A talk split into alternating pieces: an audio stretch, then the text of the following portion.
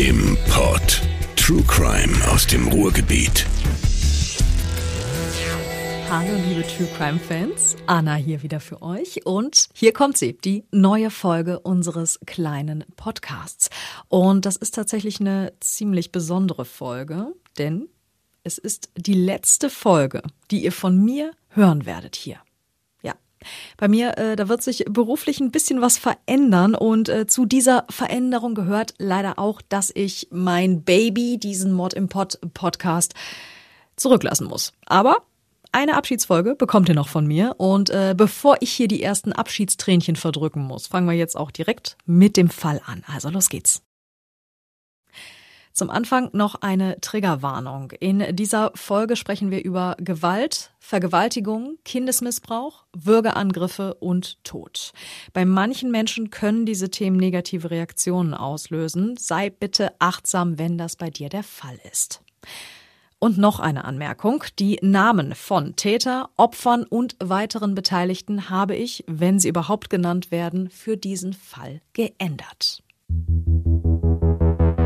Petra kündigt im Jahr 2005 ihren Job als Verkäuferin bei einer Supermarktkette, weil sie nicht mehr zufrieden ist dort. Mit ihren 22 Jahren, da will sie noch ein bisschen was anderes machen.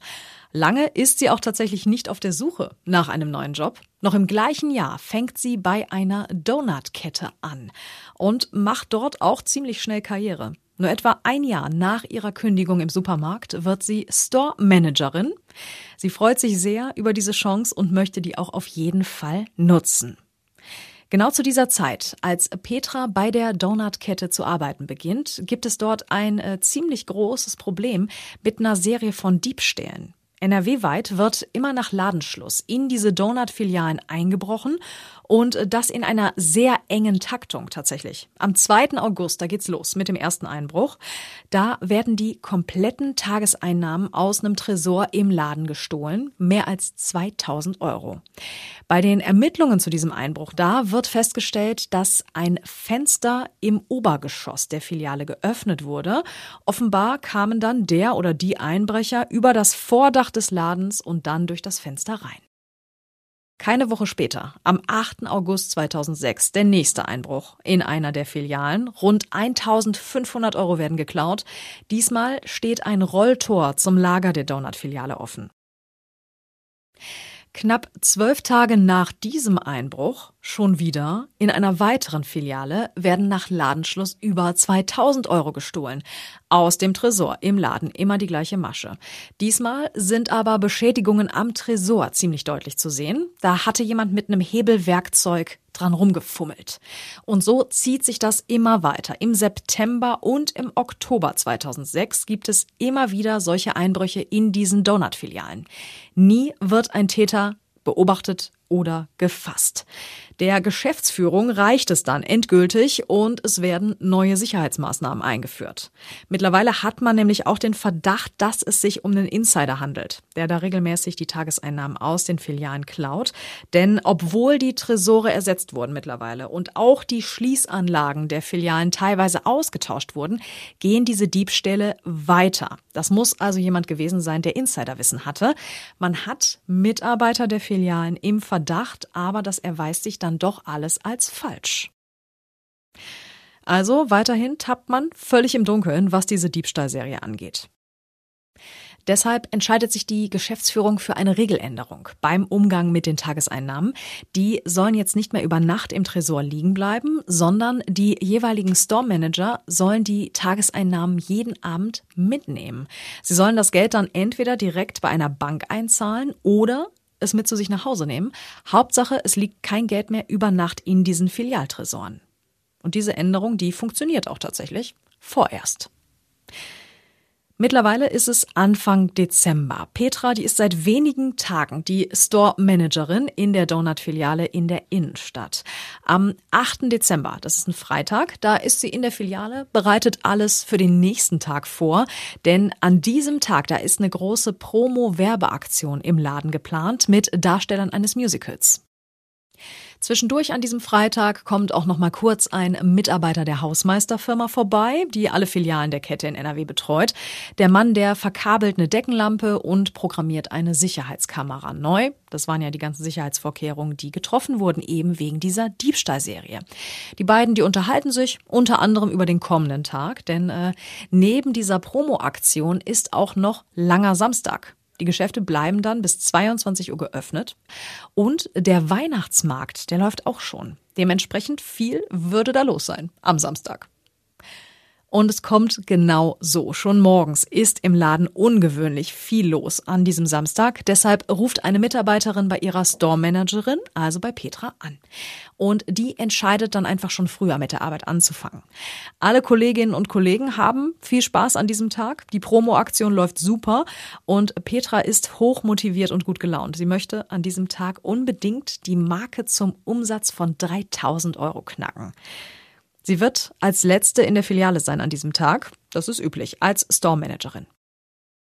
Normalerweise hat ihr Verlobter sie jeden Abend von der Arbeit abgeholt in der Filiale, denn der möchte nicht, dass Petra alleine mit den Tageseinnahmen von mehreren tausend Euro durch die Stadt läuft. Ihr erinnert euch, nach den neuen Regeln müssen die Store Manager das Geld nach Feierabend mitnehmen und dann entweder direkt zur Bank bringen oder sogar mit nach Hause nehmen.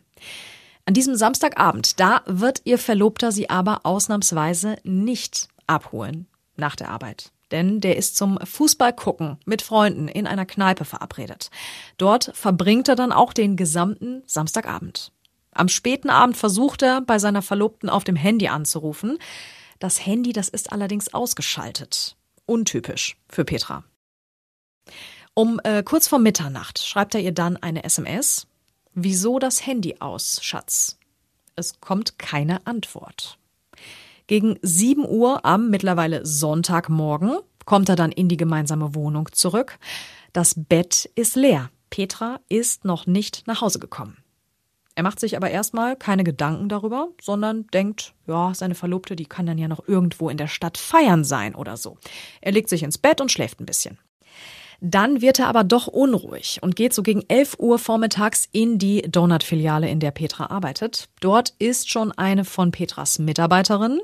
Im Laden, da ist ihr an diesem Morgen nichts Ungewöhnliches aufgefallen, nur dass die Kaffeemaschine nicht geleert wurde und der Laden nicht ganz so ordentlich aufgeräumt war wie sonst. Aber das könnte daran liegen, dass der Tag gestern so stressig war in der Filiale. Sie beruhigt den Verlobten von Petra und sagt, die würde garantiert noch auftauchen zu ihrer Schicht ab 14 Uhr. Petra sei doch ein zuverlässiger Mensch. Aber Petra bleibt verschwunden. Sie taucht nicht zu ihrem Schichtbeginn um 14 Uhr in der Filiale auf. Jetzt trommelt ihr Verlobter einige Freunde zusammen und die beginnen in der Stadt nach ihr zu suchen.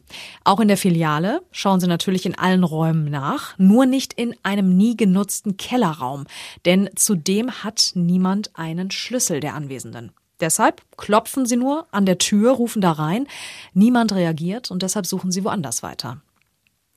Gegen 17 Uhr geht Petras Verlobter dann zur Polizei. Dort wird ihm aber gesagt, eine offizielle Vermisstenausschreibung würde man erst am nächsten Tag machen. Also muss er da noch durchhalten und kann dann erst am Montagmorgen die Vermisstenanzeige aufgeben. Und dann fängt die Polizei auch an zu ermitteln. Die Polizisten gehen natürlich in die Donut-Filiale, weil das eben der Ort ist, an dem man Petra offenbar zuletzt gesehen hat. Dort wird ihnen auch wieder von diesem verschlossenen Kellerraum erzählt. Der Hausmeister des Lokals wird gerufen, um den Keller aufzuschließen, denn der hat einen Schlüssel.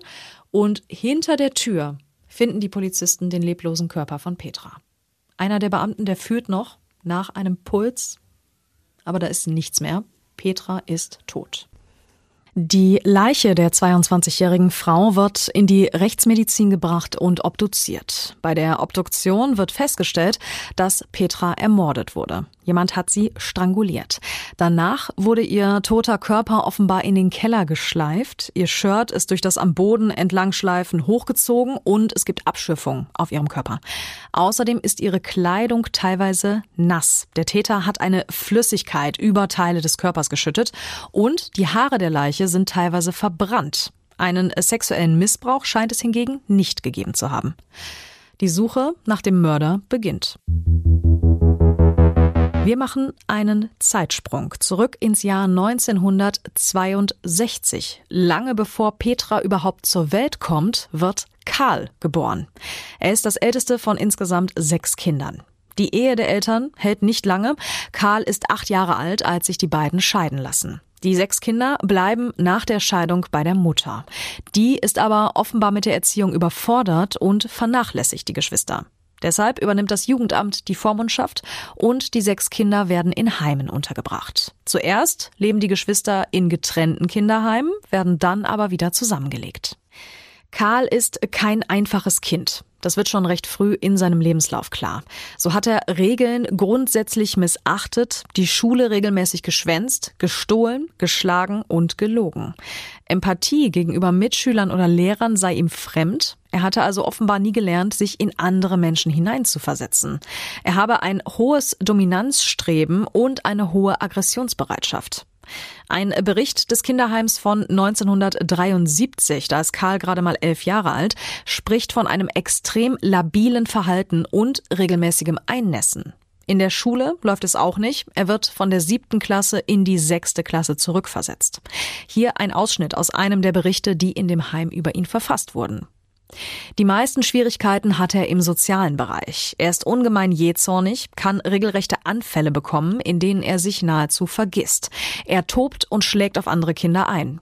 Wenn man ihn dann zur Ruhe kommen lässt, ist der Anfall meist schnell vorüber, aber es bleibt trotzdem eine große Sorge um diesen Jungen, denn schon jetzt kann er im Zorn mit einem Messer auf andere Kinder losgehen. In ruhigen Phasen ist er ein ausgesprochen netter, aufgeschlossener Junge. Er ist hilfsbereit, spielt gern, beteiligt sich an Gruppenveranstaltungen und kann sehr einsichtig sein. Kontakt zur Mutter hat Karl in dieser Zeit so gut wie gar nicht. Der Vater, der ließ sich immerhin ungefähr alle zwei Wochen blicken, holte die Kinder auch fürs Wochenende zu sich und auch die Großeltern kümmerten sich. Anfang 78 will der Vater Karl dann zu sich holen, aber da er selber immer wieder im Gefängnis gesessen hatte, wurde das nicht gestattet. Er solle erst seinen eigenen Lebensbereich in Ordnung bringen. Also bleiben die Kinder im Heim. Und Karl macht weiterhin Schwierigkeiten. In einem weiteren Bericht des Kinderheims heißt es, er habe noch immer erhebliche Schulschwierigkeiten, sei in der Schule aggressiv gegenüber Mitschülern und Lehrern und versuche überwiegend seine Konflikte mit Gewalt zu lösen. In den 80ern gibt es dann Kritik an dem Kinderheim, in dem Karl und seine Geschwister untergebracht sind.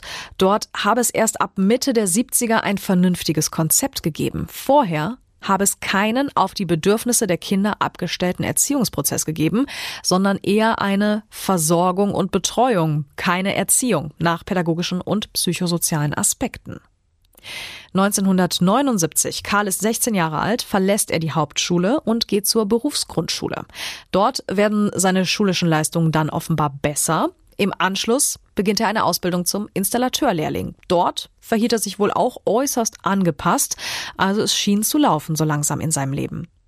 Nur kurze Zeit später dann, 1980, folgte der Rausschmiss aus dem Kinderheim. Laut der Heimleitung stellte er eine Bedrohung für den Heimleiter dar. Karl selbst sagte dazu, der Heimleiter sei ein Despot und Hardliner gewesen, man habe ihn aus dem Haus haben wollen. Karl landet über Umwege in einem möblierten Zimmer. Die Vormundschaft übernimmt das Jugendamt. Im November 1980, mit fast 18 Jahren, heiratet Karl. Er hat seine etwas ältere Frau auf einer Frankreichfahrt kennengelernt. Die beiden heiraten so früh, weil sie schwanger ist. Die beiden bekommen eine Tochter.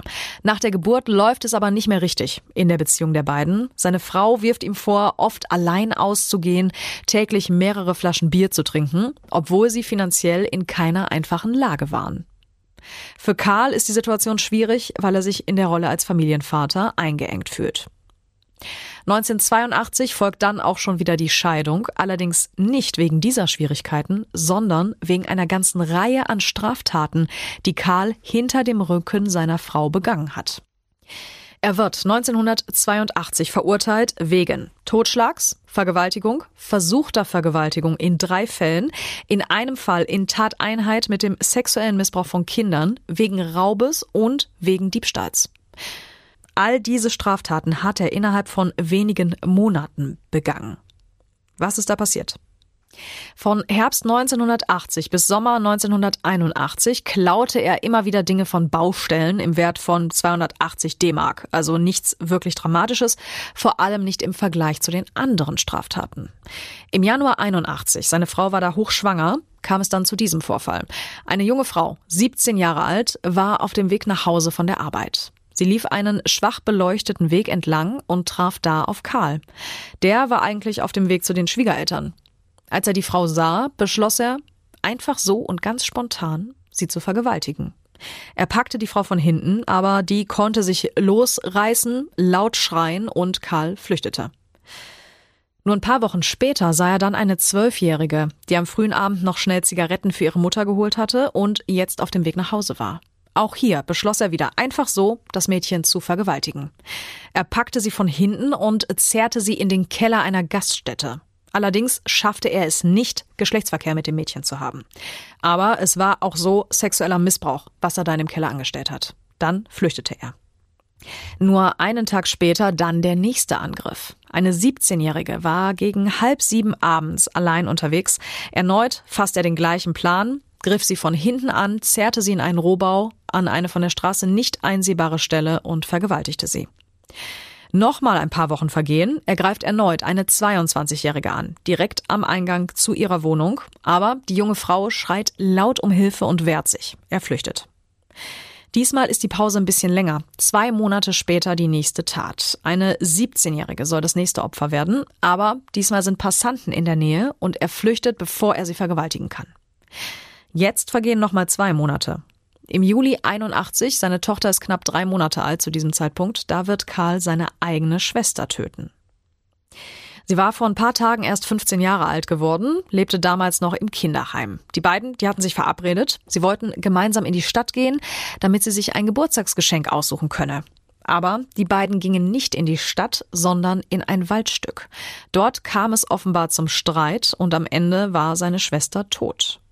Der Inhalt dieses Gesprächs, der ist nicht bekannt. Fest steht nur, Karl hat seine Schwester im Wald erwürgt und die Leiche im weichen Erdboden verscharrt.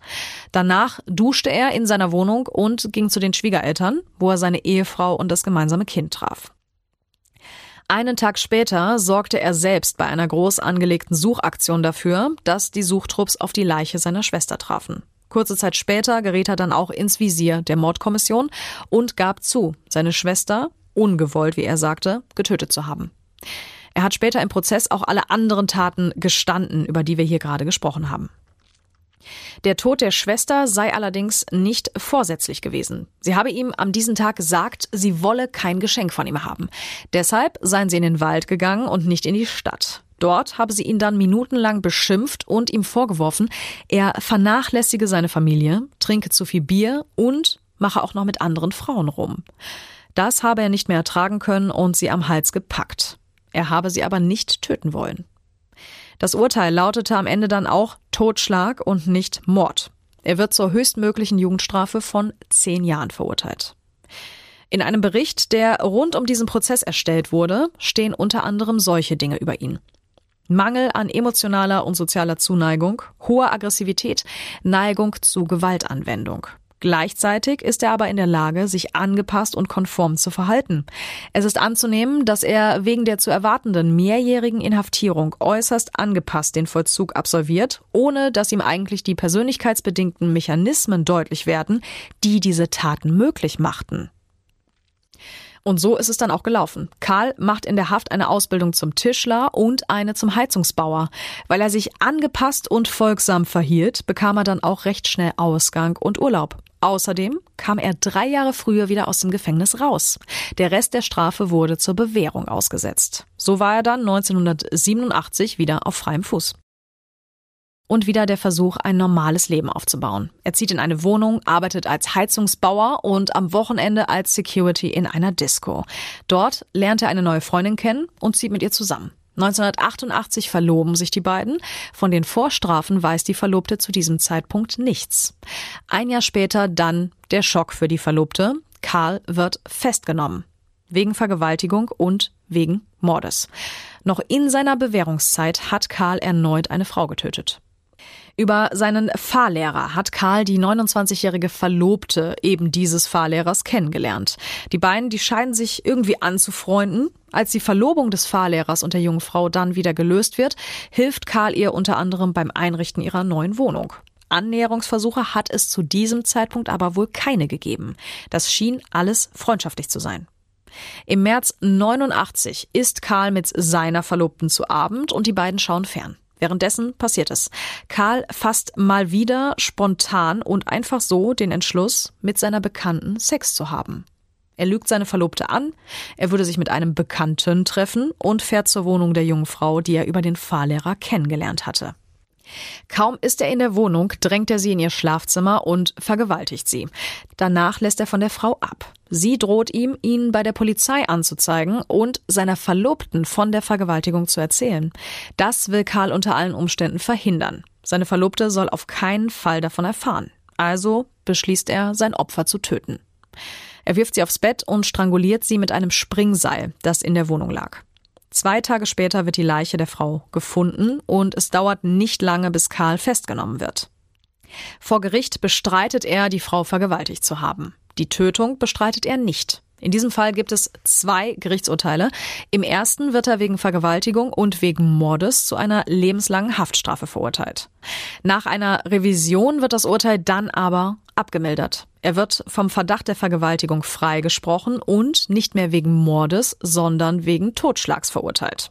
Die Strafe lautet nicht mehr lebenslang, sondern nur noch 15 Jahre. Das war 1992. Erneut muss Karl nicht die komplette Haftstrafe absitzen. 2004, nach elf Jahren im Gefängnis, wird er entlassen und der Rest der Strafe zur Bewährung ausgesetzt. In der Begründung hieß es unter anderem, der Leiter der JVA habe ihm eine positive Sozialprognose ausgestellt. Der Verurteilte habe an sich gearbeitet und sich mit den Taten auseinandergesetzt. Diese Entscheidung hat der Angeklagte durch sein hohes manipulatives Potenzial erreicht, wird es später heißen. Hier kommt wieder die erhebliche Fähigkeit zur Anpassung ins Spiel, die früher ja schon thematisiert wurde. Er hat die Rolle des geläuterten und verantwortungsbewussten Freigängers überzeugend verkörpert und kam so schneller wieder frei. Und das, obwohl er nach seiner ersten Freilassung sofort wieder eine Frau getötet hatte. Wir sind mittlerweile im Jahr 2004 angekommen. Karl lernt kurz nach seiner Entlassung seine spätere Ehefrau kennen. Auf einer Straßenparty. Die beiden mieten ein Haus und heiraten im Dezember 2004. Die beiden unternehmen eine Hochzeitsreise in Ägypten. Dort lernt Karl eine weitere Frau kennen und beginnt noch während der Hochzeitsreise ein Verhältnis mit ihr. Später zieht er zu dieser Frau. Ihr erzählt er, er habe zwei Männer getötet aus Notwehr und deshalb mehr als 20 Jahre seines Lebens im Gefängnis gesessen. Die beiden mieten ein Haus, kaufen ein Auto und bekommen einen gemeinsamen Sohn. Erneut also der Versuch, ein normales Leben zu führen. Anfang 2006 beginnt Karl einen neuen Job in einem Hausmeisterdienst, der unter anderem auch für die Filialen der Donutkette zuständig ist, in der Petra gearbeitet hat. Ab diesem Punkt steuern die Schicksale der beiden, Petra und Karl, die sich bis zu diesem Punkt noch nie begegnet sind, unaufhaltbar aufeinander zu. Im Jahr 2006 bekommt Karl dann finanzielle Probleme. Eigentlich konnte er den Lebensstandard der Familie nicht mehr halten. Und so fasste er einen Plan. Er beschloss, durch Einbrüche in die Filialen der Donutkette an mehr Geld zu kommen. Durch seine Arbeit bei diesem Hausmeisterservice kannte er die Filialen. Er hatte die Schließanlagen eingebaut und heimlich einen Schlüssel pro Schließanlage für sich behalten. Außerdem hatte er beobachtet, wie die Geldtresore in den Filialen eingebaut wurden. So wusste er auch, wo die Schwachstellen dieser Tresore waren. Gleichzeitig war ihm klar, dass er schnell in den Kreis der Verdächtigen geraten würde, wenn er die Tresore einfach so, ohne Einbruchsspuren leerräumen würde. Dann wäre klar, dass es ein Insider ist. Deshalb hat er immer wieder Trugspuren gelegt bei seinen Diebstählen. Ihr erinnert euch? Das offene Fenster im Obergeschoss oder auch das Rolltor, das nicht komplett geschlossen war. Ab Juli 2006 startet er mit seiner Einbruchserie. Das war's dann also schon wieder mit dem normalen Leben. Er ist kaum zwei Jahre aus dem Gefängnis, die Bewährung läuft noch und er ist schon wieder auf kriminellen Wegen unterwegs. Am 8. Dezember 2006 treffen Karl und Petra dann zum ersten Mal aufeinander. Er ist derjenige, der die Reparaturarbeiten in Petras Filiale erledigt und sich mit ihr über die Promo-Aktion des nächsten Tages unterhält.